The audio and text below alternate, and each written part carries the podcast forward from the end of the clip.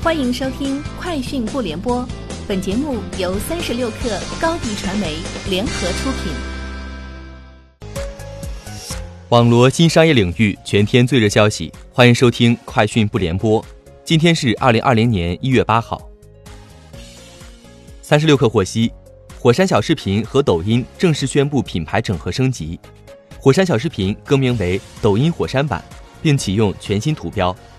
品牌升级后，抖音火山版仍将保持独立运营，并加大投入，向创作者推出云梯计划，在双端提供一百亿流量扶持创作者。截至二零一九年底，火山小视频日活跃用户超过五千万。在乐视网公开致歉会上，乐视网董事长兼总经理刘延峰表示，公司第一大股东贾跃亭因关联方资金占用、违规担保等事项对公司造成的损失。公司将继续坚持并依法向其追偿。同时，刘延峰称，公司与大股东及其关联方的债务解决谈判一直未停止过，但截至目前仍没有实质性进展。公司的主张从未变更，也期望大股东可以肩负起股东责任和偿债义务。三十六氪获悉，瑞幸咖啡对外公布其直营门店数达到四千五百零七家，已成为中国最大的咖啡连锁品牌。同时，瑞幸咖啡的累计交易客户数也已超过四千万。三十六氪获悉，天眼查数据显示，一月六号，上海时光无限科技有限公司发生工商变更，字节跳动高级副总裁张立东退出法定代表人、董事、经理，新增韦雄汉。上海时光无限科技有限公司是时光相册的运营主体，成立于二零一六年三月，注册资本一千万人民币。经营范围包括计算机系统集成、计算机数据处理、商务信息咨询、市场营销策划、创意服务等。该公司由字节跳动有限公司全资持股。蚂蚁金服副总裁、智能科技总裁蒋国飞宣布，蚂蚁区块链将开放平台技术能力给全行业，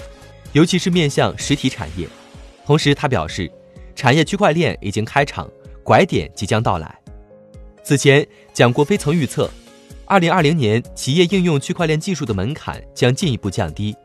专为区块链设计的端、云、链各类固化核心算法的硬件芯片等也将应运而生，日活千万的区块链应用将走入大众。百度内部消息显示，二零一九年百度移动产品付费用户数突破五千万，主要产品包括百度网盘、百度文库等。据内部人士透露，付费用户增量首先来自于百度网盘。未来，百度将以百度文库为主，通过和百度百科等其他垂类内容联动，继续深耕知识付费领域。此外，百度知道和宝宝知道产品已经在做一些深度问答方面的付费尝试。此外，百家号和智能小程序两个产品也是百度商业化探索的重点产品。三十六氪获悉，阿里巴巴旗下数字阅读平台书旗发布书旗宇宙 CP 补贴。优质作者扶持三大计划，分别投入一亿资金，加码网络文学的内容生态建设。阿里创新业务事业群 UC 事业部，舒淇事业部总经理吴佳表示，过去十年，舒淇已经服务了中国四点九亿读者。未来，舒淇将聚焦内容培育、大宣发、产品创新和 IP 衍生四大层面，依托阿里生态力量，让好内容服务于广大读者，以实现更好的社会及商业价值。以上就是今天节目的全部内容，明天见。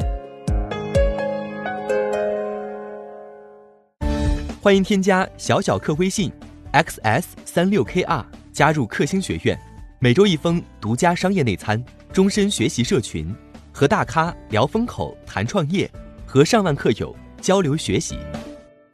高迪传媒，我们制造影响力。商务合作，请关注新浪微博高迪传媒。